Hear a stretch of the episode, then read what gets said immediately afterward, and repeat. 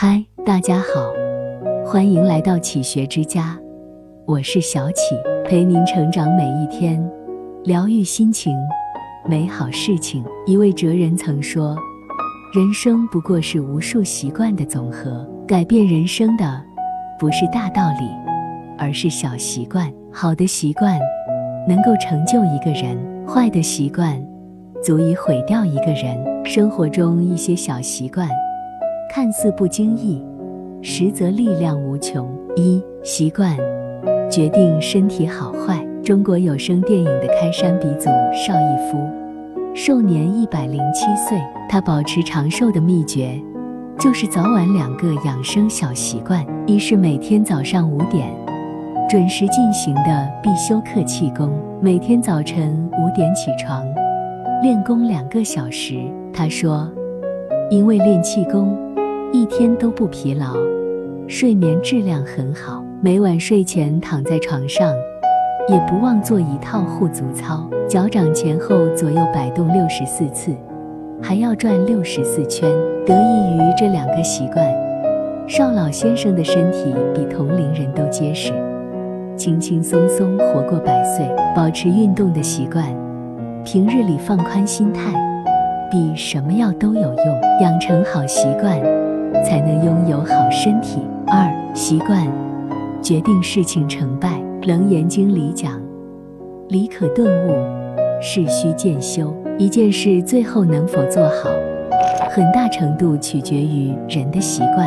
那些看似漫不经心的成功，无不来源于习惯的积累。白岩松曾说：“我总觉得人在一生中，命运之神会敲你好多次门。”真正的挑战在于，他一敲门，你就准备好了迅速开门。如果他敲门的时候，你不以为然或是没准备好，那么等你想明白的时候，他早已和别人签署了合约。中庸有言：凡事预则立，不预则废。很多时候，一个人之所以无法成功，不在于方式方法。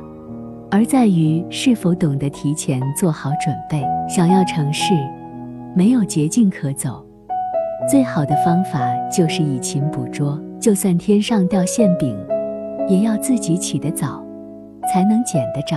三习惯决定钱财多少。培根有句名言：与其去赚些小钱，不如去存些小钱。老话说得好，吃不穷，用不穷。不会盘算一世受穷。德云社少班主郭麒麟是个攒钱小能手，他自己在外面租房住，为了攒钱，洗澡的喷头买的是最便宜的。出租房里的灯坏了，也不舍得掏钱换新的。他在采访中透露，自己有攒钱不花的习惯，每当手头上的钱积累到一个数目，就舍不得再花了。像有九万的时候。一想到快十万了，就赶紧存起来。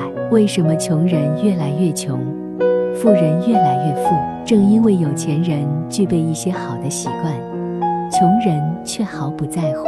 四习惯决定福气深浅。易经上讲：善不积不足以成名，恶不积不足以灭身。意思是说，人的善行如果不积累。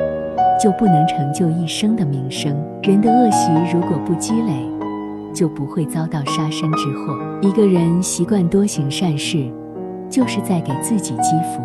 当年，范仲淹在苏州看中了一处住宅，经风水先生一算，发现这间屋子风水俱佳，屋主的后人必能成为公卿贵族。若是旁人，肯定让家里人都住进来享福。范仲淹却坚持把住宅改成学堂，让整个苏州的孩子受益。后来，范仲淹所到之处，必有百姓带着瓜果欢迎。四个儿子长大后，果然都德才兼备，官至高位。善良，才是一个人行走于世间最好的风水，最大的厚福。